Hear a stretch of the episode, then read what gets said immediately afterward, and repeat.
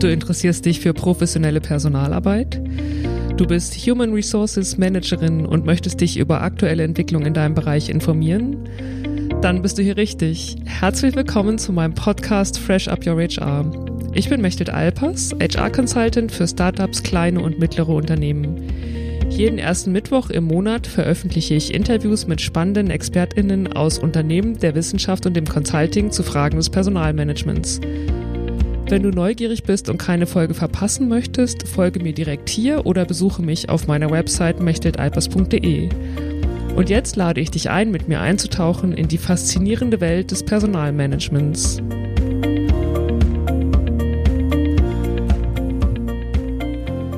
Herzlich willkommen zu einer neuen Folge von Fresh Up Your HR. Schön, dass ihr wieder dabei seid. Heute geht es um die Angst. Angst in Unternehmen. Spielt Angst in Unternehmen überhaupt eine Rolle? Wer hat da Angst vor was? Und welche Konsequenzen hat die Angst für unternehmerischen Erfolg oder Misserfolg? Darüber spreche ich mit meinem heutigen Gast, Dr. Fousier Melanie Alamir. Dr. Alamir ist promovierte Politikwissenschaftlerin und seit vielen Jahren als Beraterin tätig. Zu ihren Kundinnen gehören Regierungsinstitutionen genauso wie NGOs und Unternehmen. Ihr Schwerpunkt in der Beratung ist die Begleitung von Veränderungsprozessen im internationalen Krisen- und Konfliktmanagement, genauso wie in der Entwicklungspolitik und bei Change-Prozessen in Organisationen. Außerdem ist Dr. Alamir Buchautorin und hat zahlreiche Beiträge in deutschen und internationalen Fachjournalen und Sammelbänden veröffentlicht. Liebe Melanie, herzlich willkommen. Dankeschön, Mechthild. Ich freue mich. Ich freue mich wirklich auch riesig, dass du dir heute die Zeit nimmst und wir darüber sprechen können, wie Angst in Unternehmen entsteht, welche Folgen sie hat und wie Unternehmen vielleicht auch eine Unternehmenskultur ohne Angst herstellen können. Im Unternehmenskontext von Angst zu sprechen, ist ja immer noch ungewöhnlich, würde ich mal behaupten. Warum müssen wir deiner Meinung nach darüber sprechen? Weil Angst ein ganz verbreitetes Phänomen ist, auch wenn sie als solche oftmals gar nicht erkannt wird.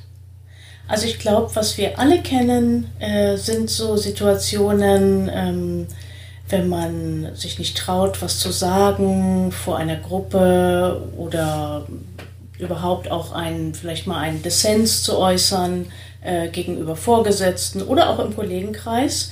Das ist, glaube ich, das ist jedem bekannt, der, der oder die in äh, Unternehmenskontexten unterwegs ist.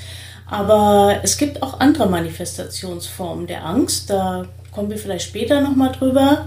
Ähm, und darum äh, denke ich, ist es ganz wichtig, sich damit zu befassen, weil Angst in Unternehmen ähnlich wie bei Individuen, aber eigentlich noch viel weitreichender, ähm, Potenziale hemmt oder man kann auch sagen, ähm, die, die äh, Prozesse äh, verlangsamt, allgemein äh, eine Tendenz hat, äh, Personen zu lähmen und damit überhaupt ihr auch ihr Leistungspotenzial nicht ganz auszuschöpfen und so. Also Angst hat, vielleicht wollen wir da später auch nochmal drauf eingehen, Angst hat viele potenziell negative Konsequenzen für Unternehmen und Organisationen.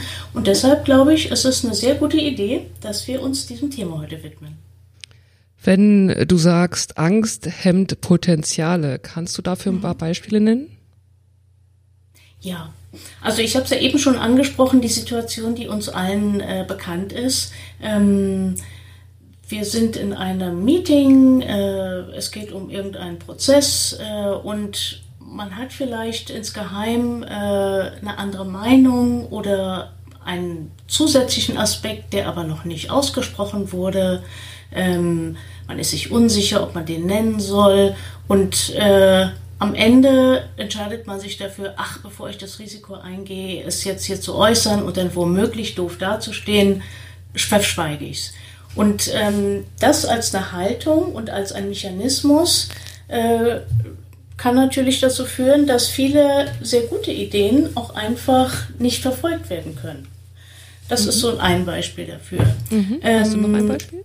Ja, ähm, aus so einem Mechanismus kann auch schnell in einer Organisation, je nachdem, welche Faktoren da auch noch mit dahin zuspielen, das können nationalkulturelle Faktoren sein, das kann aber auch vielleicht eine Branchenkultur sein oder so, kann also eine Organisation dann auch schnell so eine sogenannte Kultur der Stille äh, entwickeln, wo quasi insgesamt eher eine Zurückhaltung und eben eine Angst herrscht, äh, quasi alles, was nicht ganz sicher und abgesichert ist und alles, was abweicht vom Mainstream, auch der, der normalen Gedanken, ähm, einfach äh, zu verschweigen. Das, und das natürlich äh, hemmt äh, Innovationspotenziale. Aber wenn wir noch weitergehen, ähm, ist durch Angst, äh, kann das Kooperationsklima deutlich leiden, indem es äh, Misstrauen schafft. Ähm, Angst kann auch zu Loyalitätsverlust führen. Risikoaversion erzeugen und ähm, Lernen behindern. Ich glaube, das ist ein ganz wichtiger Faktor, mhm. indem wir uns nicht trauen, spielerischer zu experimentieren, äh, begeben wir uns um Lernchancen. Und äh, in der Folge ist das natürlich für eine Organisation, je nachdem, in welcher Branche, in welchem Kontext sie arbeitet, unter Umständen auch ein Hemmfaktor, um mit bestimmten Situationen, Stichwort VUCA-Bedingungen, also VUCA steht für äh, volatile, unsichere, komplexe äh, Situationsumfelder, ähm, in solchen Situationen einfach weniger schnell und gut anpassungsfähig zu sein. Also insofern kann Angst da auch äh, Anpassungskapazitäten und ähm, Agilität behindern. Würdest du sagen, dass Angst in Unternehmen in Deutschland weit verbreitet ist? Ich glaube, es ist, äh, also nun gut, nee, ich kann da nur aus meiner eigenen Erfahrung sprechen. Ähm, ich glaube ja, ich kann aber nicht sagen, ob das eine deutsche Besonderheit ist, mhm. ähm, weil ich aus meiner eigenen Arbeit eher nicht westliche kulturelle Kontexte kenne und denen ich gearbeitet habe. Und da ist es ähm, anders gelagert, aber auch sehr verbreitet, wenn auch aus äh, sehr verbreitet, wenn auch aus unterschiedlichen Gründen. Ich kenne jetzt aber beispielsweise keinen Arbeitskontext, sagen wir in Schweden oder Dänemark. Ähm, ich habe in den USA mal gearbeitet, aber nicht, nicht in einer, also nicht in einem Unternehmen, sondern in einer wissenschaftlichen Organisation und ansonsten vor allen Dingen in Afrika und Asien. Ähm, aber ich neige dazu anzunehmen, dass es ein ganz querschnittliches, generisches Phänomen ist. Hm, okay, du würdest keine, keine wirklichen kulturellen Zuordnungen da machen. Wäre ich vorsichtig. Mhm. Ich denke mal, das überlagert sich Vielleicht kommen wir dahin auch nochmal drauf zu sprechen, weil dieser, dieser kulturelle Aspekt oder der, der interkulturelle, nationalkulturelle Aspekt, der, finde ich sehr interessant dabei. Ähm, gerade wenn es darum geht, äh, wie können wir ein Klima schaffen, was angstfreier ist. Ähm, also da denke ich durchaus, es gibt nationalkulturelle Kontexte, die ähm, es schwerer machen, äh, ein angstfreies Klima zu schaffen. Aber ähm, ich wäre persönlich vorsichtig, da jetzt solche vorschnellen Zuschreibungen zu machen, ja. Mich würde noch mal interessieren, was dich eigentlich dazu motiviert hat, dich näher mit dem Thema Angst in Unternehmen zu beschäftigen. Kommt es aus mhm. diesem, äh, aus dieser internationalen Arbeit oder hast du persönliche Erfahrungen gemacht oder sagst du, das hat mich einfach interessiert, weil es so massive Auswirkungen mhm. hat? Also zum einen ist es tatsächlich eine, eine eigene Erfahrung. Ich würde jetzt auch gar nicht sagen, eine besonders traumatische oder schlimme, ähm, sondern einfach, das ist so eine durchgängige Erfahrung äh, meines Berufslebens. Ähm, aber das war jetzt gar nicht das eigentliche Motiv. Und mein Weg zu diesem Thema war auch interessanterweise, also spannend, dass du das so fragst, äh, war gar nicht über äh, die Angst selber, sondern ich habe mich ähm, mit ähm, diesem Paradigma VUCA beschäftigt. Das geistert ja seit, äh, naja, seit mittlerweile fast äh, zehn Jahren, mhm. vielleicht ja, fast zehn Jahren, durch die Management-Diskussion ähm, und ist ja allgemein fast, äh, wie soll ich sagen, darum sage ich auch, es ist ein Paradigma, ist ja fast unhinterfragt. Also es wird als gegeben hingenommen, die Welt ist VUCA, die Welt ist eben volatil und unsicher und komplex und äh, mehrdeutig. Ähm, und ich habe mich ja mit diesem Paradigma kritisch auseinandergesetzt und versucht, da einen größeren, einen differenzierteren Blick rein drauf zu werfen äh, und äh, eben äh, zu sagen, was ist denn genau VUCA und gibt es nicht auch Bereiche, die weniger VUCA sind oder vielleicht sogar gar nicht. Und in diesem Kontext ähm, ist natürlich ein Aspekt aufgetaucht, nämlich Unsicherheit, also VUCA-Umfelder um, um Umfelder mhm. machen auch Angst. Mhm. Ähm, und insofern schien es erstmal, als sei Angst ein logisches äh, Folgephänomen von VUCA-Bedingungen. Mhm. Ähm, und bei näherem Nachdenken habe ich aber festgestellt, dass ich glaube, ja, äh, VUCA-Bedingungen können Angst natürlich verstärken, aber ich denke vielmehr, dass VUCA-Bedingungen, äh, dass, äh, Entschuldigung, dass Angst äh, wie wir eingangs schon gesagt haben, ein ganz querschnittliches Phänomen in Organisationen ist. Und im Grunde können wir ja auch sagen, also das ist jetzt vielleicht ein ganz kleiner äh, philosophischer Exkurs, Angst ist eine Grundbedingung menschlichen Seins. Ähm, also ich kann mir nicht vorstellen, dass irgendein Mensch angstfrei ist und Angst ist auch nicht per se was Negatives. Angst warnt uns ja auch vor Gefahren. Angst kann ein Korrektiv sein, ähm, übereilt zu handeln. Ähm, aber das ist ja hier gar nicht unser Thema. Unser Thema ist auch nicht eine pathologisch verstärkte Angst, die dann eher Gegenstand von Psychologie oder Psychiatrie mhm. wäre, mhm. sondern Angst als Phänomen in Organisationen ist ja etwas, was, äh, und das ist das Spezifische dieses Themas für uns jetzt heute, äh, was in der Interaktion zwischen Menschen, die in einem organisationalen Kontext interagieren, entsteht. Ähm, und eben auf, deshalb auf, auch auf die, auf die Organisation zurückwirkt. Mhm. Du hast angedeutet, ähm, welche Folgen Angst in, in Unternehmen haben kann. Ja. Ähm, du hast schon gesagt, äh, die Innovationskraft ist gehemmt, ähm, Kreativität mhm. auch. Kannst du das für unsere Zuhörerinnen noch ein bisschen ausführen? Ja, ich überlege, ob ich da noch mal ein paar gute Beispiele hätte. Mhm. Also ich kenne selber, ähm, ohne da den Unternehmens- oder Organisationsnamen benennen zu wollen, weil ich glaube, es sind wirklich, es sind äh, generische Erfahrungen. Aber aus meiner eigenen Erfahrung äh, kenne ich genug Situationen, äh, wie Angst äh, auf verschiedenen Ebenen ähm, auftritt und sich manifestiert. Also ich fange mal an auf der individuellen Ebene. Mhm. Da ist das, was wir eingangs schon gesagt haben, äh, Leute sind, fühlen sich gehemmt, äh, also Mitarbeitende fühlen sich gehemmt, äh, das, was sie eigentlich denken und zu wissen glauben, auch so zu sagen. Ähm, das ist, glaube ich, ganz normal und verbreitet und das ist auch irgendwie was allgemein Menschliches. Aber in einem Organisationskontext äh, kann es eben auch dann äh, schnell dazu führen, dass sie nicht äh, gemäß ihren eigentlichen Potenzialen äh, leistungsfähig sind. Mhm. Dann gibt es aber auch äh, Angst äh, schon in, in Teams. Ähm, und da glaube ich, das kann reichen von einer, einer, einer vergifteten Teamatmosphäre, die kennt jeder, kann, also brauche ich glaube ich gar nicht ausführen, äh, die dazu führt, dass, äh, dass einfach äh, Prozesse mühsam sind, ähm, es ja gar nicht um die eigentlichen Sachaspekte geht, sondern um andere Aspekte, Absicherung, äh, Politisierung, wie ich das nenne, also Machtspiele im Team und so, ähm, was dann natürlich letztlich auch wieder die Performance eines Teams äh, einschränkt.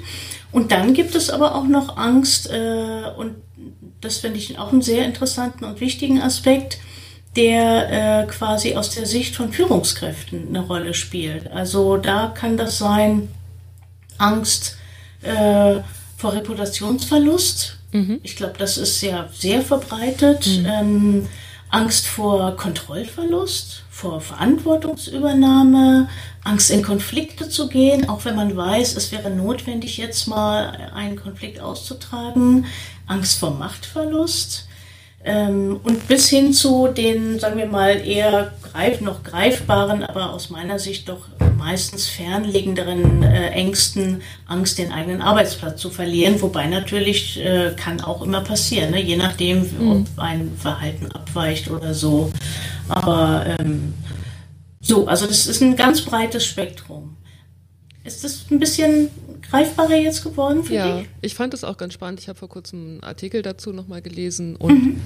ähm, da stand, okay, das kann man so ähm, vergleichen mit, was, was kostet es, wenn ich dies oder jenes mache. Ne? Also die, wenn ja. du sprichst von Reputationsverlust, ähm, bis hin zur Kündigung sind das ja Kosten, die entstehen. Also welche Kosten, genau. Kosten entstehen, wenn ich dies oder jenes mache. Also wenn ich jetzt meinen Kopf rausstrecke, im Team zum Beispiel, und mhm. ähm, äußere, ähm, dass ich den Ansatz in dem Projekt nicht gut finde und einen Vorschlag mhm. äußere, wie man es anders machen könnte. Aber mhm. der, der ursprüngliche Vorschlag kam von der Führungskraft. Und das genau kann natürlich ja, sein, äh, dass das dann hohe Kosten verursacht. Also ich könnte dann auf der ähm, äh, Bad Guy Liste sozusagen stehen auf der von der Führungskraft und das könnte Auswirkungen haben auch auf zukünftige Projekte. Genau. Mhm. Und ich glaube, vielleicht um das noch zu ergänzen, was, wir, was ich eben schon aufgelistet habe und was du eben auch noch gesagt hast, ähm, also was glaube ich, ähm, also ich glaube, wir können nochmal unterscheiden oder ich unterscheide für mich. Es gibt Ängste in Unternehmen oder in Organisationskontexten, die haben fast alle, weil das eben die normalen menschlichen sind. Das äh, ist so begründet. Bitte? Zum Beispiel? Ja, das ist eben die Angst, die du schon genannt hast, dumm dazustehen, irgendwie sich lächerlich zu machen, Angst auch äh, natürlich angreifbar zu sein, indem man Schwäche offenbart. Ähm, aber ich glaube auch ein wichtiger Aspekt ist zum Beispiel Angst vor Ausgrenzung je, also gerade in Organisationen äh, ist ja das Bedürfnis immer stark äh, nach Zugehörigkeit und sei es nur zu einem Team ähm, und nach quasi auch äh, Zustimmung und Anerkennung und Angst, das zu verlieren, ist, glaube ich, ganz generisch äh, überall äh, immer da, potenziell. Ähm, aber es kann auch zum Beispiel sein Angst vor Veränderung. Veränderungen sind ja nicht immer und auch schon nicht für alle äh, immer positiv besetzt ähm, und Angst vor Versagen. Ich glaube, das ist auch eine ganz normal menschliche Angst. Dann gibt es Ängste, die teilen viele, aber auch schon nicht mehr alle. Das ist so die Angst ähm, vor Abweichung. Das ist so ein bisschen verknüpft mit dem Angst quasi äh, Anerkennung zu verlieren, also einfach Angst anders zu sein aber auch vielleicht konkret, je nach Organisation, ähm, Angst vor Sanktionen, wenn ich abweiche. Du hast es gesagt, im schlimmsten Fall äh, meinen Job zu verlieren. Mhm. Ähm, und dann gibt es eben die Ängste, die ich glaube, dass sie doch eher Führungskräfte betreffen, aber nicht nur. Ähm, und das sind eben die, die ich erst schon genannt hatte. Machtverlust, äh, Angst, Kontrollverlust, Angst vor Verantwortungsübernahme, möglicherweise auch vor den rechtlichen Konsequenzen von eigenen Entscheidungen muss man ja auch immer sehen. Also bedenke ich zum Beispiel bei Ärzten. Ähm, mhm.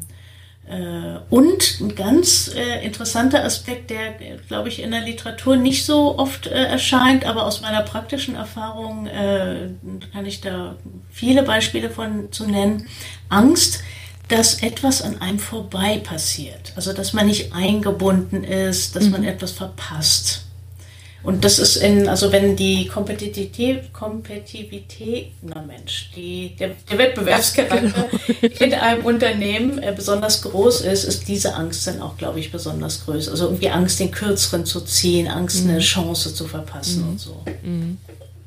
Und damit dann auch schlechtere Karrierechancen zu haben, ne? Genau, das, mhm. das ist alles miteinander verknüpft, ganz mhm. genau. Ähm wir wollen ja darüber sprechen, äh, wie, also was Unternehmen auch tun können, äh, damit ja. sie ein Klima der psychologischen Sicherheit herstellen können. Mhm. Ähm, ich würde dich zuerst bitten, dieses, dieses Konzept der psychologischen Sicherheit einmal zu erklären. Ja. Das Konzept äh, geht zurück auf eine amerikanische Organisationsforscherin, Amy Edmondson.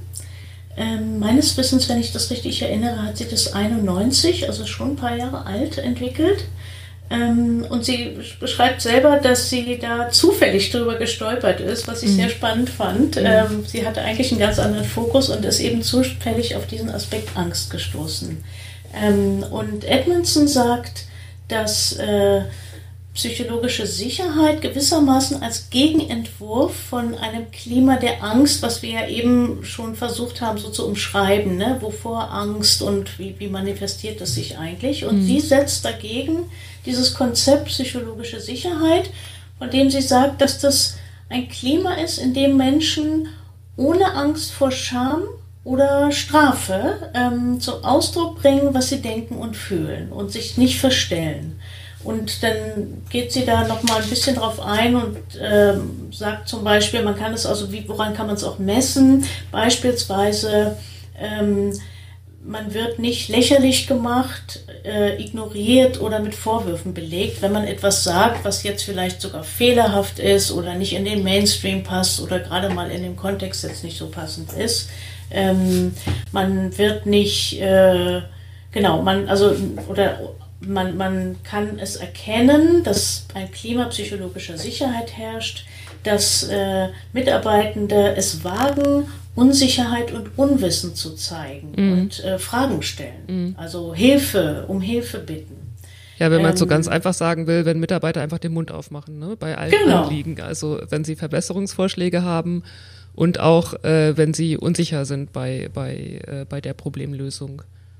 Ganz genau. Mm äh, ein, sagen wir mal, äh, Ingredient, was ist das auf Deutsch? Ein, ähm, ein, ein, eine Voraussetzung dafür eine Voraussetzung ist natürlich auch noch äh, ja, Vertrauen und Respekt. Und ähm, noch ein weiteres Kriterium, was sie anlegt, oder ein Indikator vielmehr, ist, äh, dass Menschen ein Risiko, ein, also bereit sind, ein Risiko einzugehen. Das geht auf das zurück, was du eingangs gesagt hast, diese Risikokalkulation. Ne? Mhm. Ähm, äh, ich, äh, was kostet mich das? Wie bitte? Was kostet mich das? Genau, was mhm. kostet mich das? Und selbst wenn mein Kalkül ist, naja, im Notfall stehe ich halt so da, als ob, äh, ja, dieser Beitrag war nicht so hilfreich oder dieser Beitrag war sogar vielleicht falsch, ist es trotzdem in meinem subjektiven Kalkül äh, keine, sind es keine so hohen Kosten und äh, der potenzielle Nutzen meiner, meines, meiner Idee oder meines Beitrags ist äh, höher als der, als der potenzielle, als die potenziellen Kosten. Mhm. Und eben also quasi mit anderen Worten Risikobereitschaft. Mhm. Stichwort Fehlerkultur, ne? Genau. Spielt da auch direkt mit rein. Also, dass ich halt, äh, ich kann halt einfach sagen, äh, das ist meine Idee, ich würde so so machen und äh, kann dann in der Diskussion merken, ähm, okay, die Idee war vielleicht nicht so toll und ja. komme dadurch aber eben nicht auf die Negativliste, sondern ich habe einfach einen Beitrag geleistet, ähm, was erstmal grundsätzlich positiv ist. Der hat jetzt nicht zur Lösung geführt. Ähm, und äh, ja, wie ich gesagt habe, also das kommt nicht auf eine Negativliste, sondern ich habe einfach einen Beitrag geleistet. Genau. Es geht also um letztlich eine, eine offene Lernkultur. Mhm. Also wenn man sich so die, die einzelnen Kriterien anschaut, ist es eigentlich für sich genommen auch gar nichts Neues. Und ich glaube, das ist letztlich äh, äh, je nach Branche natürlich unterschiedlich, aber ich würde denken, ähm, zumindest auch so wie, wie, wie, ich berate, nach einem modernen, äh, zeitgemäßen Führungsverständnis äh, sind es äh, Aspekte, die man ohnehin empfehlen würde und äh, annehmen würde. Also weil letztlich, und damit kommen wir schon zu der so ein bisschen in Richtung der Frage, was, was macht man da oder wie stellt man es her? Mhm. Das ist ja eigentlich, äh, heißt es ja, man äh, ermuntert äh, Partizipation, man, ermunt, man, man begegnet seinen Mitarbeitenden mit Respekt, mit Wertschätzung, äh, man versucht das, was da ist, produktiv aufzunehmen und positiv zu wenden und so weiter und so fort. Und das ist ja eigentlich alles überhaupt nichts Neues. Was ich nur interessant finde, und deshalb finde ich dieses Konzept als einen Ausgangspunkt zumindest schon mal interessant, ähm, in der, in der Praxis gewendet, finde ich, ist es jetzt äh, gar nicht so, äh, weist es auf gar nichts besonders Neues, aber als Konzept verweist es eben auf den Faktor Angst und das, finde ich, macht das wertvoll. Ja, das richtet den Fokus darauf und genau. eben auch darauf, dass äh, ein, ein nicht modernes Führungsverhalten, wenn ich das jetzt mal so ganz global ähm, sagen darf, wirklich mhm. auch Konsequenzen hat. Ähm, und darum mhm. geht's ja äh, die ich auch messen kann. Also es ist dann halt eine niedrigere Produktivität, weniger Inno Innovation etc. Und mhm, das, genau. ähm, das finde ich ganz spannend, weil häufig ist das ja in der Führungsdiskussion und auch gerade in der Beratung ähm, eine Herausforderung zu vermitteln, ähm, warum Führungskräfte jetzt anders agieren sollten. Mhm. Genau. Mhm. Gehen wir dann noch mal ein bisschen tiefer rein, Melanie. Ja. Also ähm, würdest du jetzt eine Unternehmenskultur der psychologischen Sicherheit, an wen würdest du die erstmal aufhängen? Würdest du sagen, die Führungskräfte sind da in der Hauptverantwortung? Meine persönliche Erfahrung ist, dass äh, man den, den Ausstrahlcharakter oder wie soll ich sagen kann, den, den Vorbildcharakter von Führungskräften und von Führungsstilen nicht unterschätzen kann. Ähm, mhm. Was überhaupt nicht heißt, dass äh, jedes Individuum in einem Unternehmen oder einer Organisation auch eine Mitverantwortung trägt und letztlich eine Unternehmenskultur ja auch äh, mitlebt äh, und perpetuiert in gewisser Weise. Mhm. Aber ähm, tatsächlich glaube ich, äh, Führungskräfte haben da nicht nur eine große Verantwortung, sondern auch einen sehr großen Spielraum, um äh, die Chancen für mehr psychologische Sicherheit äh, zu erzeugen oder die Bedingungen dafür zu schaffen und indem sie es vorleben und mhm. indem sie es selber anders machen. Du hast ein paar Schlagworte genannt, ne? Also ja. offen sein, ähm, erreichbar sein, äh, einen partizipativen Führungsstil haben, mhm. nicht wirklich hierarchisch top-down agieren. Ähm, kannst du da auch noch ein bisschen konkreter werden? Also wenn du jetzt mhm. zum Beispiel mit einer Führungskraft sprichst, die sagt, ja, mhm. würde ich ja gern machen, ähm, aber irgendwie kriege ich das bei mir im Team nicht hin. Äh, was, was rätst du der Führungskraft? Ich würde erstmal fragen, wovor die Führungskraft selber womöglich Angst hat. Weil oft ist es so, dass ähm, ein Verhalten, was äh, quasi äh, seitens der Führungskraft äh, im Team dann Angst erzeugt, ein Reflex ist auf eigene Ängste. Mhm. Äh, und die können ja sehr, sehr, sehr verschiedener Natur sein. Das kann natürlich durchaus in die Kategorie fallen, wie wir sie erst besprochen haben. Ne? Ist es Angst, dass ich die Kontrolle übers Team verliere, dass ich meinen Status verliere, meine Machtposition? Ähm, oder ist es Angst, äh, dass wir nicht äh, gut genug performen. Ähm, also ich glaube, ich würde erstmal zunächst mal, das ist die eine Richtung, die Führungskraft ermuntern zu reflektieren, was genau äh, erzeugt eigentlich für sie als Führungskraft Druck. Mhm. Und was davon im zweiten Schritt äh, gibt sie möglicherweise an das Team weiter. Mhm. Und das ist natürlich, äh, das, äh, das ist nicht trivial äh, und das ist sicher auch, äh, also ich, ich verkürze das jetzt total, das wäre wahrscheinlich eher das Ergebnis eines längeren Beratungsprozesses, dass man mhm. zu diesem Reflexionsschritt kommt, was gebe ich eigentlich weiter. Vielleicht wäre dann der unmittelbar nächste Schritt erstmal zu sagen, ähm, spiegel doch mal die Verhaltensweisen in deinem Team. Wie nimmst du es wahr?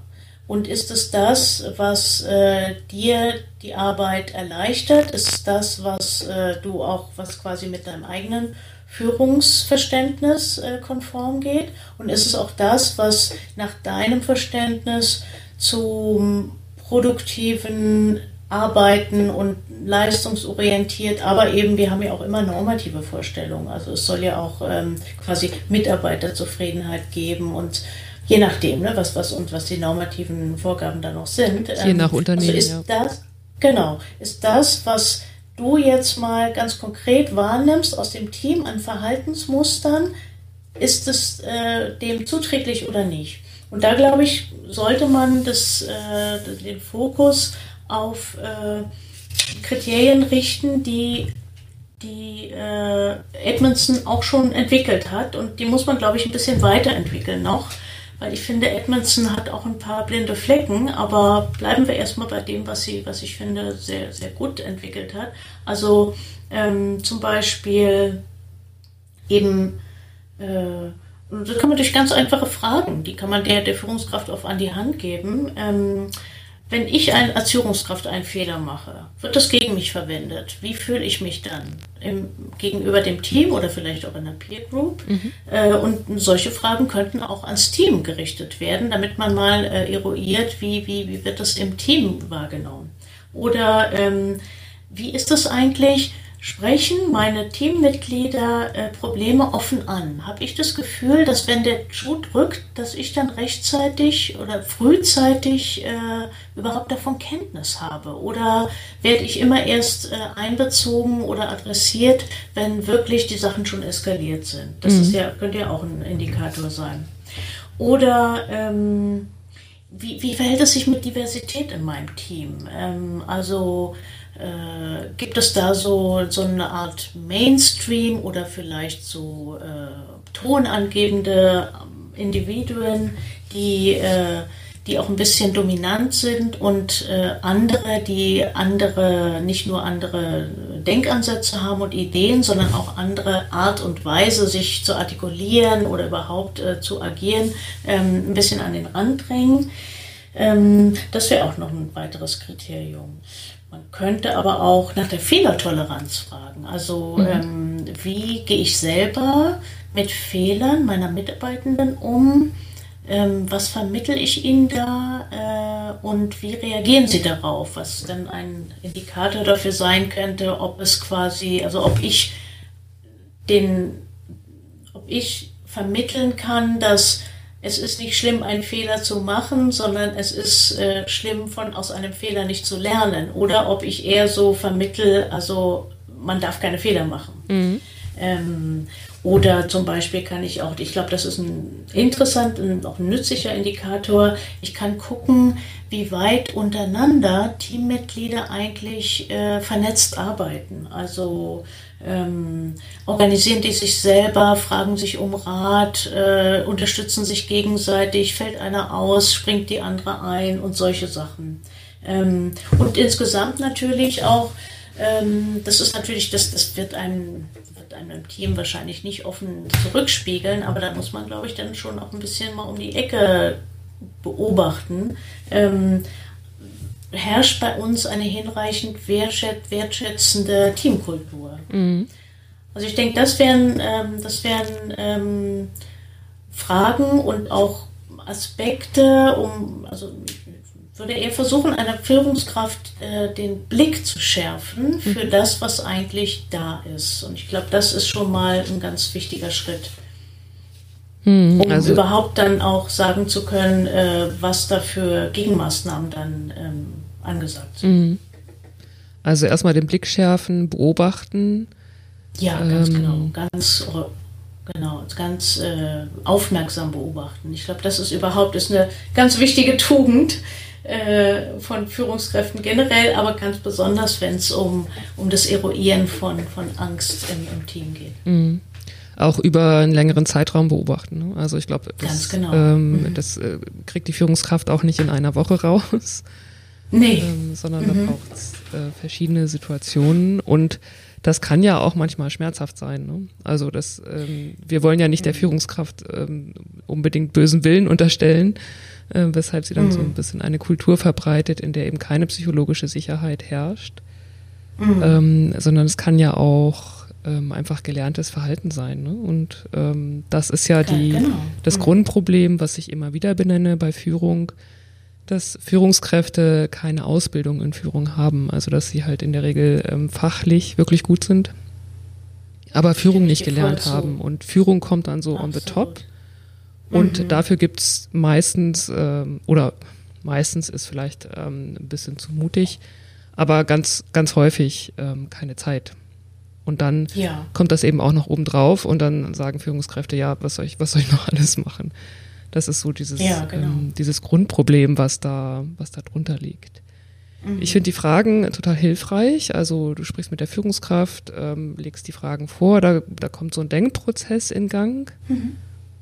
Und wenn die Führungskraft dann sagt, ja, also ich hatte ja schon so das Gefühl, ähm, bei, bei vielen Fragen, meinetwegen auf einer Skala von 1 bis 10, habe ich beobachtet, wir liegen bei den meisten Fragen wirklich unter 5. Mhm. Und dann?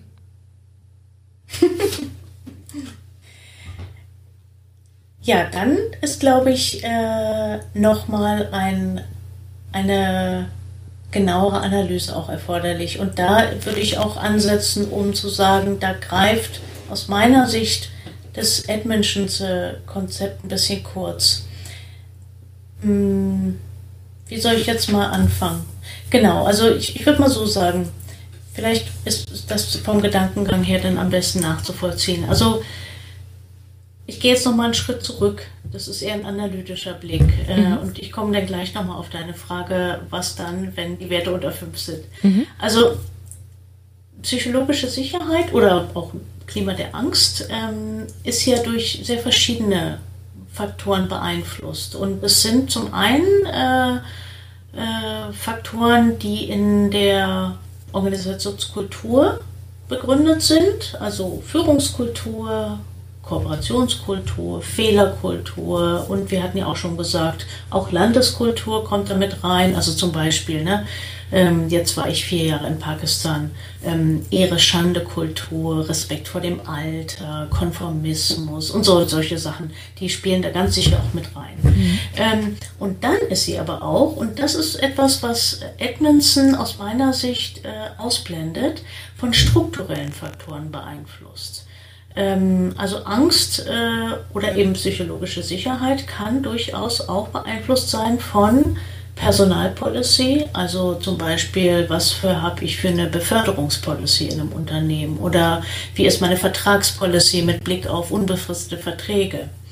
Ähm, fast noch wichtiger, formelles und informelles Machtgefüge aus meiner Sicht ähm, also zentral. Nun bin ich Politikwissenschaftlerin von Hause aus und ähm, denke von daher vielleicht äh, mehr als äh, normal Organisationswissenschaftler auch immer in Kategorien von Macht oder schaue mir Organisationen auch unter diesem Aspekt an. Was ich extrem wichtig Ähm, finde.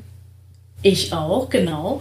Äh, und äh, das ist zum Beispiel bei Edmondson ganz äh, ausgeblendet, soweit ich es äh, gesehen habe. Ähm, aber auch sowas wie Prozesse und Prozess- oder Regeltreue. Ähm, das kann auch äh, Angst erzeugen oder umgekehrt äh, eine, eine, eine, eine geringe Prozesstreue kann eine Manifestation von Angst sein. Ähm, und dann gibt es noch ein paar andere Kriterien, die so, da, da müsste man dann natürlich genauer reinschauen äh, in eine Organisation, so eine Anamnese einer Organisation machen gewissermaßen. Ähm, also wo bewegt die sich so auf dem Spektrum Nähe, Distanz äh, und Kontinuität und Wandel? Ähm, und also das meine ich jetzt mit strukturellen Faktoren. Und je nachdem, welche dieser Faktoren tatsächlich äh, Angstauslöser sind, dann kann ich ja erst äh, anfangen und um wirklich äh, ähm, mir überlegen, welche Maßnahmen sind geeignet. Weil ich finde ganz wichtig, dass wir da auch nicht in ein Klischee fallen und äh, oder in ein ja verfallen, weil ich das ein bisschen als Gefahr sehe bei Edmondson, wenn man sie so nimmt, wie, wie es so daherkommt. Sie konzipiert ja psychologische Sicherheit hauptsächlich als etwas, was äh, interaktionsbezogen ist, also quasi auf Ja. diese Kultur- und Interaktionsebene. Ja. Ähm, und da könnten wir leicht geneigt sein zu denken, aha, also eine Organisation, jetzt sage ich mal ein Beispiel, eine Organisation, die im Bildungsbereich oder im karitativen Bereich arbeitet oder generell auf einem Feld, wo es sehr hohe normative Standards gibt, wie Respekt, Diversity, Gleichbehandlung und so weiter und so fort. Bei solchen Organisationen findest du ganz häufig ausgeprägte Diskurskulturen, ähm, da, äh, ne, da, da, also da findest du auch schon aufgrund der Personalpolitik äh, meistens eine hohe Diversität. Äh, du findest ähm, also auch meistens sehr anspruchsvolle ähm, Code, also Kodizes äh, an Verhalten, an, an Führungsprinzipien und so. Das heißt aber nicht, dass diese Organisationen äh, deshalb weniger angstbesetzt sind. Und da, darum, das meine ich mit, man muss ganz genau hinschauen. Mhm. Also zum Beispiel in so einer äh, Organisation ähm, gibt es äh, Angst, die sich einfach anders manifestiert. Und da ist eben meine Kritik an Edmondson. Sie fokussiert nur auf Angst, die sich manifestiert als ich mache den Mund nicht auf. Und es gibt aber eben auch andere Angstmanifestationen, äh, ähm, wo zum Beispiel ein mangelndes Vertrauen unter den Mitarbeitern sich manifestiert, indem man äh, die äh, Prozesse politisiert. Also indem im Grunde jeder kleine Prozess äh, überlagert wird mit Positionierungsbestreben, Macht, Machtbestreben ähm, und dann in der Folge dazu führt, dass man zum Beispiel sich nicht an Verfahren und äh, also äh, Regularien hält, sondern alles immer wieder neu aushandelt. Ich finde das einen ähm, wahnsinnig spannenden Aspekt. Ähm, ja. Du sagst, man muss Struktur auf jeden Fall mitdenken. Ja, ähm, genau. Wenn man wirklich psychologische Sicherheit herstellen möchte. Mhm. Ähm, ich würde es gern für unsere Zuhörerinnen noch so ein bisschen konkreter machen. Also ja. Ähm, Struktur, du hast schon gesagt, Prozesse, Strukturen ist erstmal sehr abstrakt. Strukturen ähm, beziehungsweise Prozesse, hast du gesagt, werden vielleicht überlagert ähm, mhm. von, von Positionierungsfragen. Kannst du da noch konkreter werden? Also noch ein paar Beispiele sagen, bitte. Mhm. Ich überleg mal hm, ein paar ganz konkrete Beispiele. Ja, ähm, das ist aus meiner eigenen Erfahrung in einer Organisation, in der ich lange gearbeitet habe. Ähm, es gibt da ein großes äh, Set an Regeln und Handreichungen und so. Also das ist eine Organisation, die keineswegs arm an Regeln ist. Und trotzdem gibt es nicht, wie ich das aus anderen Organisationen auch kenne, das Vertrauen, dass man, dass alle sich an diese Regeln halten. Und in der Folge halten sich auch nicht alle dran. Es gibt einmal, also ich habe mir das für mich so äh, zusammengereimt oder erklärt, dass es tatsächlich, dass der Kern ist, es ist ein mangelndes Vertrauen. Äh, und es ist nicht äh, ein Defizit an Regeln und Regularien. Ähm, also es gibt ein Defizit an Regeltreue. Und diese Regeltreue ist aus meiner Sicht äh, eben begründet in mangelndem Vertrauen. Und wie, wie, wie ähm, schlägt sich das nieder im, im alltäglichen Arbeitssituation? Äh, du hast einen Prozess, wo verschiedene Einheiten der Organisation zusammenwirken müssen. Und da geht es, also wenn quasi Regularien äh, Treue herrschen würde, wäre es in der Regel relativ schnell klar, wer ist zuständig, wer hat die Federführung, wer initiiert, wer wirkt mit, wer arbeitet zu. In einer anderen Organisation, also der, von der ich spreche, wo eben das nicht gegeben ist, ist das im Grunde, das meine ich mit Politisierung, ähm, ist es ein Bargaining-Thema. Man handelt so ein bisschen aus, man tariert, es ist letztlich ein, ein offenes Spiel der, der äh, äh von, von Positionierungsversuchen und ein Machtspiel. Ähm, und um mal zu sehen, ja, wer kann sich jetzt hier positionieren und ist das für mich jetzt so relevant, dass ich da jetzt quasi auf jeden Fall einen Punkt setze und so. Und dadurch ähm,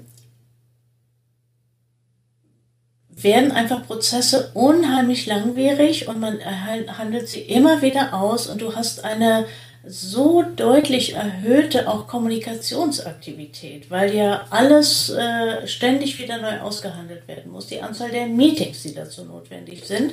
Ähm, und das ist, finde ich, so ein Beispiel, wo man, wenn man eben nur mit den Kriterien von Edmondson rangehen würde, würde sagen, ja, tolle Organisation, ist ja total angstfrei. Ne? Jeder redet drauf, also nicht, nicht redet drauf los, das ist sicher nicht psychologische Sicherheit, aber jeder ähm, redet äh, offen, was sie denken und so. ähm, und äh, hohe Diversität und so weiter. Ähm, und da würde ich eben denken, halt, bitte genauer hinschauen. Äh, Angst manifestiert sich hier einfach anders. Oder ich will es mal umgekehrt sagen. Wir können auch ein umgekehrten äh, Beispiel nehmen. Eine struktur- und hierarchielastige Organisation. Nehmen wir ein Ministerium oder eine Organisation, äh, Polizei, Militär, solche Arten mhm. von Organisationen, von der wir wahrscheinlich ähm, klischeehafterweise eher annehmen würden, da herrscht eher ein starkes Angstklima. Ähm, meine Erfahrung und meine Beobachtung, äh, und ich kenne da teilweise den, den Bereich sehr gut, ähm, ist genau das Gegenteil.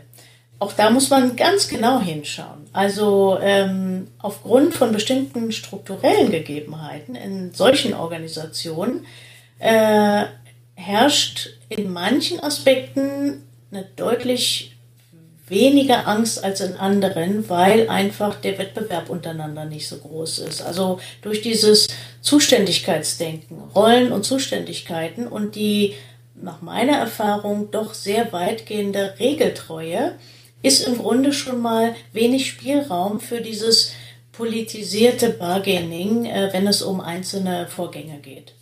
Ähm, und auch ähm, wenn es um Karriere geht, ist in der Regel, also Oft sind es ja Organisationen im öffentlichen Dienst.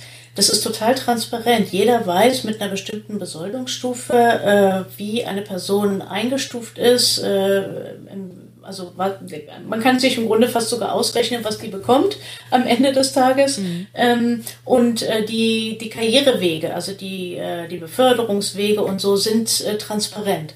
Das heißt, das würde ich auch eher sagen, ist sogar ein Faktor, der weniger Angst erzeugt.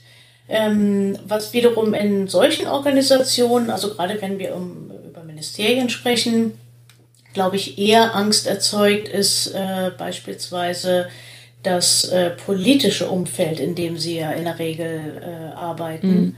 Ähm, und das ist natürlich, äh, glaube ich, äh, also eben, das ist eine, eine Politisierung nicht in dem Sinne, wie, wie ich es erst gesagt habe, was ja eher so Inhouse-Policy bezeichnet, sondern das ist eine Politisierung, äh, wo es, äh, wo im Grunde Vorgänge ganz oft ähm, mit politischen Interessen, die Akteure betreffen, die auch außerhalb der Organisation äh, relevant sind, äh, wo wir es damit zu tun haben. Also was weiß ich, wenn ähm, Angehörige eines Ministeriums sind ja oft auch Parteiangehörige und Themen oder Vorgänge dann äh, sich im Lichte von Parteipositionierungen und Parteimachtspielen äh, deshalb aufladen mit, mit, mit Interessen. Aber das ist, ein, das ist eine andere Angst, mit der man auch mit den Maßnahmen, die Edmondson beschreibt, äh, überhaupt nicht äh, begegnen kann. Mhm. Darum meinte ich, ich glaube, man muss ganz genau hinschauen äh, und äh, ich wäre total vorsichtig, äh, um jetzt auf deine Frage nochmal zurückzukommen. Äh, die Werte liegen unter fünf. Ähm, jetzt eins, zwei, drei, äh, quasi die Edmondson aus dem Hut zaubern und sagen, äh, okay, jetzt äh, Sie hat ja da ein paar ähm, Vorschläge schon gemacht, was man machen kann.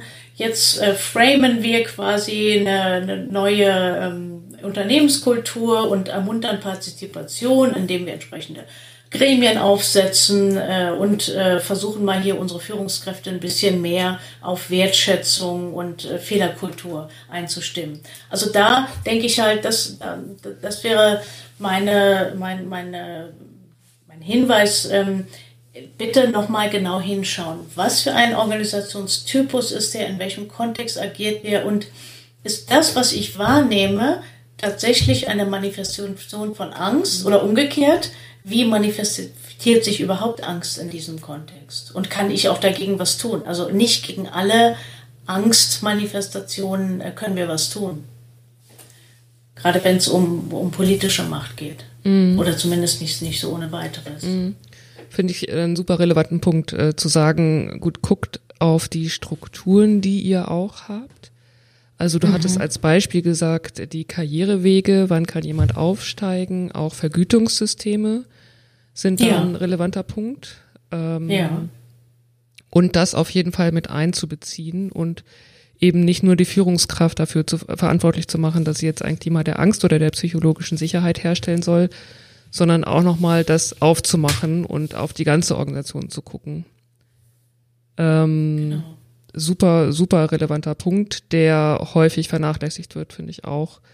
Ähm, es geht in vielen Diskussionen nur um Unternehmenskultur.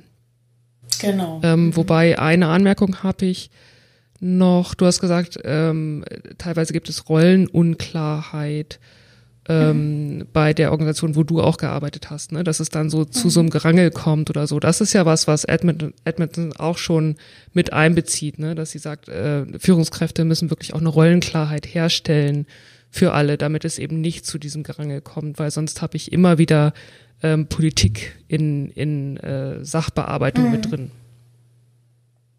Ja, ja, man kann das aber eben nicht nur mit Mitteln, die auf die Interaktionsmodi abheben, erreichen. Das wäre da mein Punkt. Ne?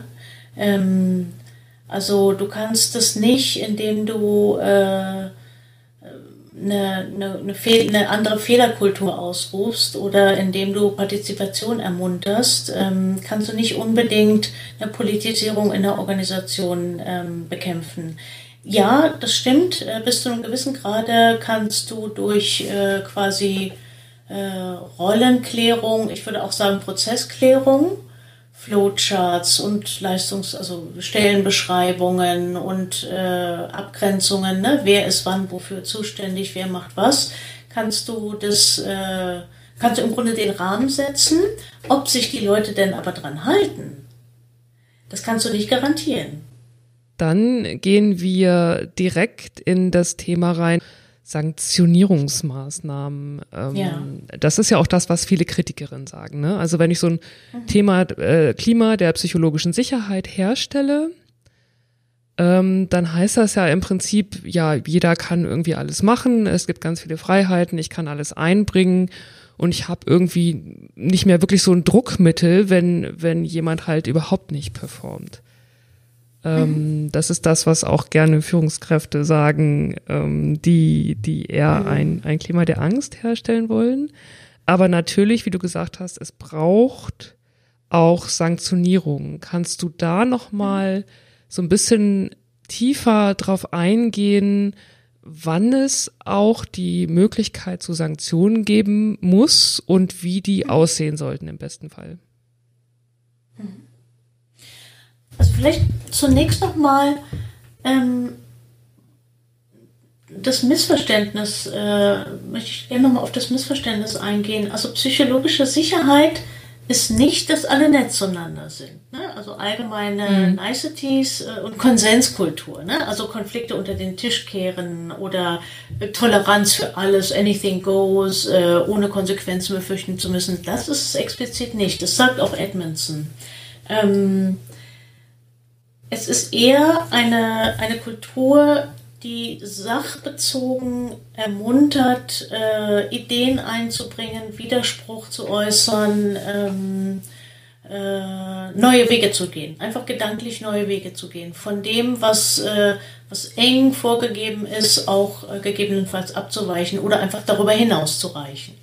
Ähm, und wann, wann würden Sanktionen ins Spiel kommen? Ich glaube, also was, was dahinter liegt. Darum hebe ich immer so sehr auf, äh, auf die strukturellen Faktoren auch ab, weil das ist einfach meine Erfahrung, dass es, ähm, ich weiß auch ehrlich gesagt gar nicht, woher das kommt, dass wir in ganz vielen Bereichen dazu neigen, strukturelle Aspekte ähm, zu wenig zu beleuchten und immer mehr so auf die Verhaltensaspekte abzuheben.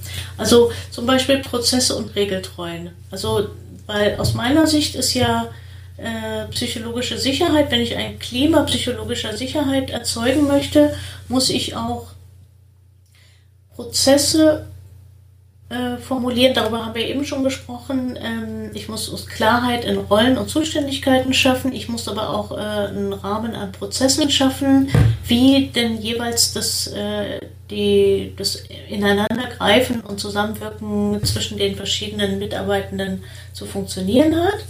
Ähm, und ich denke, wenn diese Prozesse verletzt werden, dann sollte es äh, ein natürlich ein sehr genau abgestimmtes, äh, in Anführungsstrichen, Regime von Sanktionen geben. Also das würde ich ganz niedrig ansetzen und auch so im Sinne von Subsidiarität sagen, was im Team äh, geregelt werden kann, soll im Team geregelt werden. Also beispielsweise ähm, nicht alles muss gleich an die Führungskraft gerichtet werden ne? äh, oder weitergegeben werden. Also beispielsweise könnte man Mechanismen einbauen, ähm, wonach einfach ähm, untereinander äh, stärkerer Anreiz gegeben wird oder man könnte das, ähm, wie soll ich sagen, ähm, ermuntern, dass, dass, dass Mitarbeitende untereinander mehr darauf achten, äh, werden Prozesse eingehalten, verhalte ich mich regelkonform und prozesstreu äh, und das erwarte ich dann auch von anderen. Und nicht, dass dann äh, jeder erste äh, Regel, äh, Regelverstoß oder eben Abweichung von einem Prozess gleich ein Blaming und Shaming nach sich zieht, aber zum Beispiel, dass äh, sowas dann auch benannt wird. Das ist ja oft, äh, glaube ich, gerade weil, weil es eben so äh, so missverstanden wird, äh, wenn wir alle nett miteinander sind und äh, Dinge nicht äh, kritisch ansprechen, dann, äh, dann, dann fühlen wir uns sicher. Das, glaube ich, ist eben, kann genau dann passieren, dass man eben Sachen nicht anspricht. Ne? Also und dadurch quasi auch keine Standards setzt. Ähm, das wäre so Beispiel. Also ich glaube, ich würde das ähm, staffeln äh, von, von Prozess zu Prozess und eher versuchen, dass das quasi in, in dem Prozessgebäude selber angelegt ist, dass Mitarbeitende selber sich da äh, kontrollieren und auch ermuntern, ähm, äh, regeltreu zu arbeiten. Aber also eine, eine, wirkliche Sanktion, die jetzt zum Beispiel disziplinarische Maßnahmen oder so nach sich zieht und dann überhaupt erst die Führungskraft involviert, also da denke ich, da, da, da müssen natürlich dann schon, äh, also da muss es, äh, wie soll ich sagen, ähm, gravierendere Prozesse sein. Also wenn bewusst äh, Informationen zurückgehalten werden, wohl wissend, dass eine andere Einheit oder eine andere Kollegin, Kollege dann nicht weiterarbeiten kann, wenn ähm, Falschinformationen gegeben werden, wenn äh, einfach mit der Zeit auch äh, bewusst gespielt wird, also dilatorisch Sachen so lange aufgeschoben werden, dass die anderen dann äh, quasi nicht mehr damit weiterarbeiten können und so. Also ich denke dann, also wenn eben wenn so dieser Faktor von quasi, da kommen wir auch schon wieder in Politisierung, wenn es eine bewusste Aktion ist, um Sachen zu konterkarieren. Aber wenn es jetzt einfach nur ist, ähm, ja, Leute sind, die einen oder anderen sind ein bisschen schlampiger und die anderen sind ein bisschen, äh, äh, wie soll ich sagen, ähm, ja, regel, regelkonformer, äh, da würde ich jetzt natürlich noch nicht äh, Sanktionskeulen äh, empfehlen, sondern das müsste eher eben durch solche Mechanismen, die dann in den Teams selber ähm, greifen, passieren. Mhm. Was ich gerade super spannend finde, ist, dass ähm, du ja viel in Organisationen äh, warst und bist, die sehr strukturiert und sehr prozessgetrieben sind. Ja. Ich finde es gerade äh, super interessant, dass für dich Prozesse auch mhm. ähm, so ein großes Gewicht haben und Prozessverletzung auch, ähm, wo ich sagen würde, ähm, mhm. ja, es braucht eine bestimmte Festlegung von Prozessen, aber lass da auch so ein bisschen Luft rein. Ähm, sonst kann Innovation auch wieder nicht stattfinden. Also um das richtig zu verstehen, wenn du von mhm. Prozessen sprichst, die festgelegt werden sollen, ähm, wie eng sind die für dich gefasst? Also kannst du da vielleicht auch noch ein Beispiel sagen? Das hängt, glaube ich, wiederum sehr ab von der Größe und Komplexität einer Organisation. Mm, genau.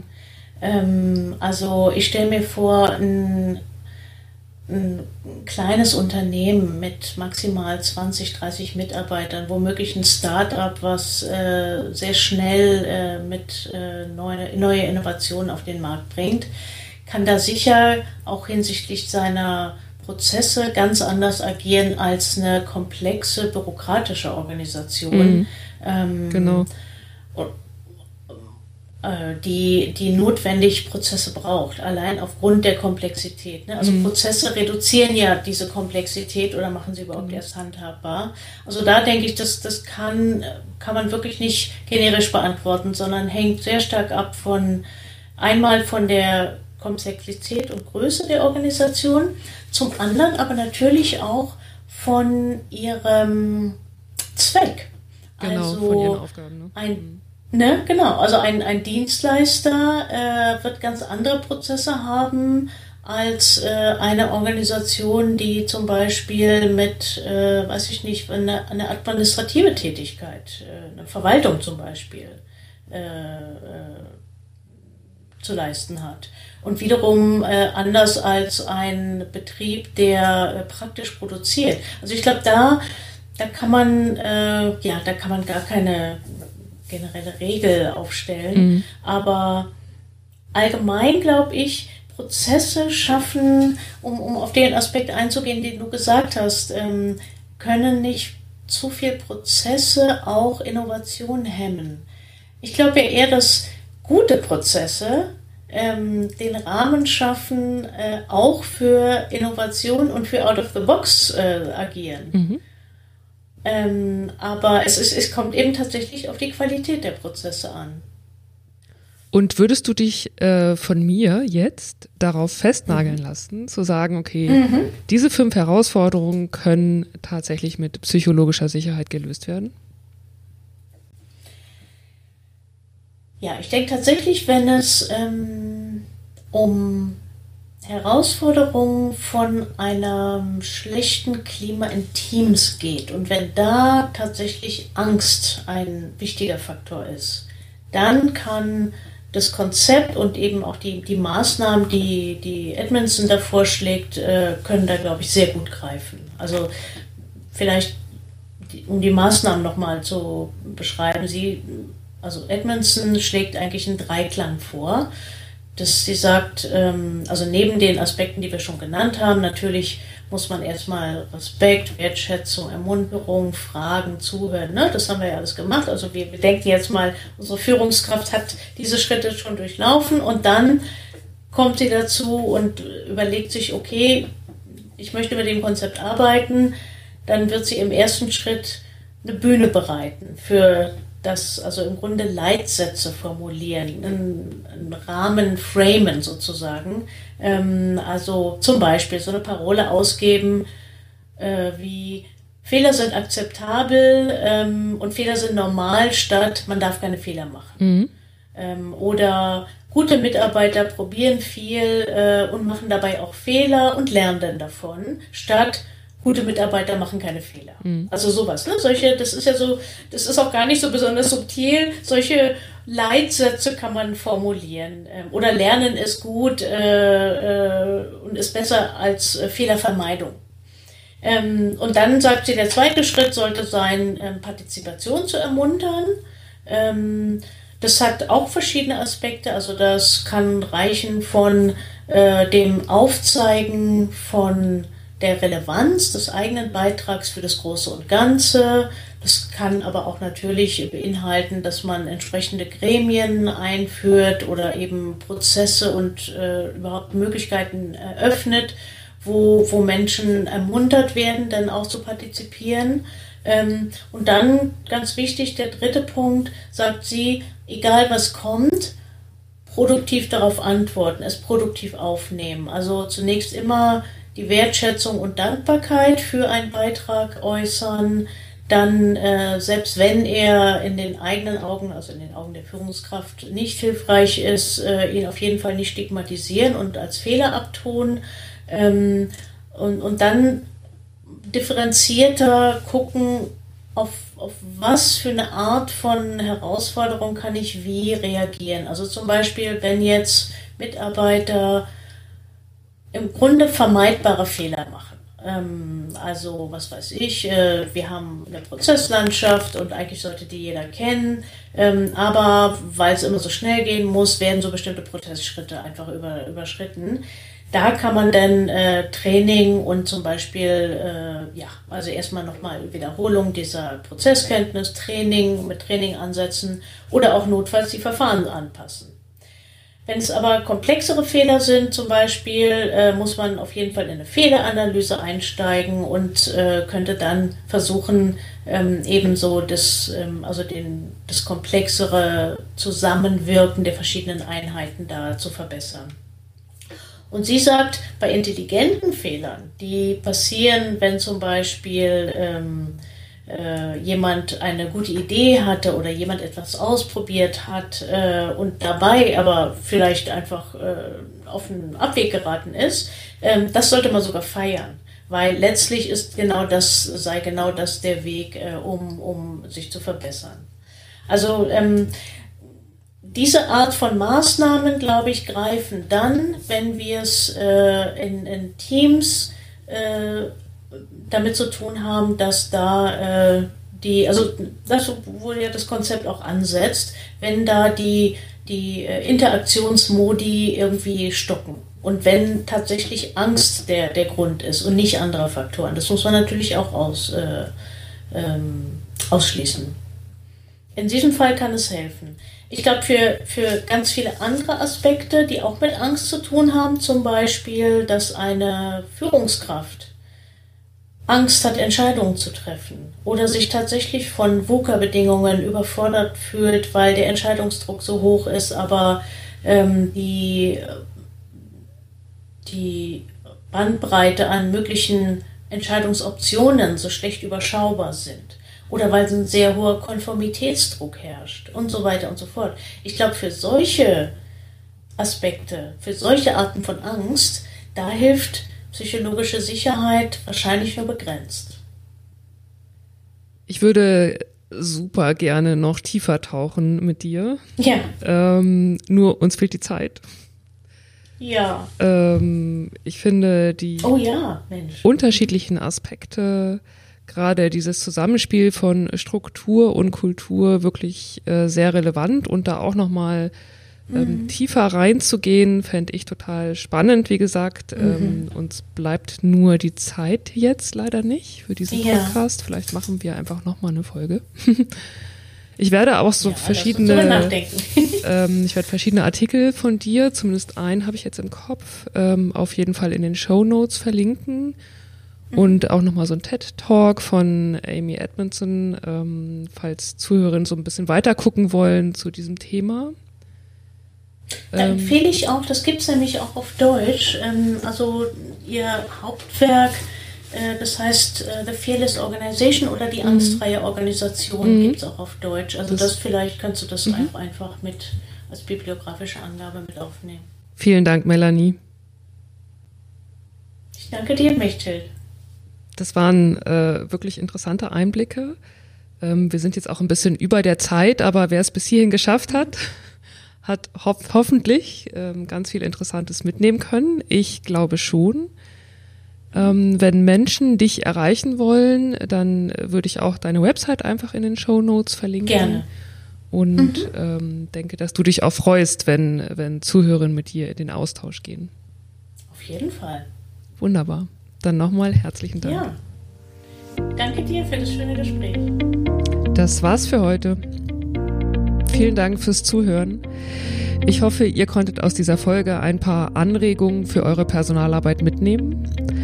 Wenn ihr Fragen zu einzelnen Themen habt, die wir besprochen haben, oder wenn ihr selbst von euren Erfahrungen erzählen möchtet oder vielleicht auch jemanden kennt, der wertvolle Erfahrungen und Tipps teilen möchte, meldet euch sehr gern bei mir unter hello at Ich freue mich auf euer Feedback. Für heute sage ich Tschüss, eure Mechtet Alpers. thank you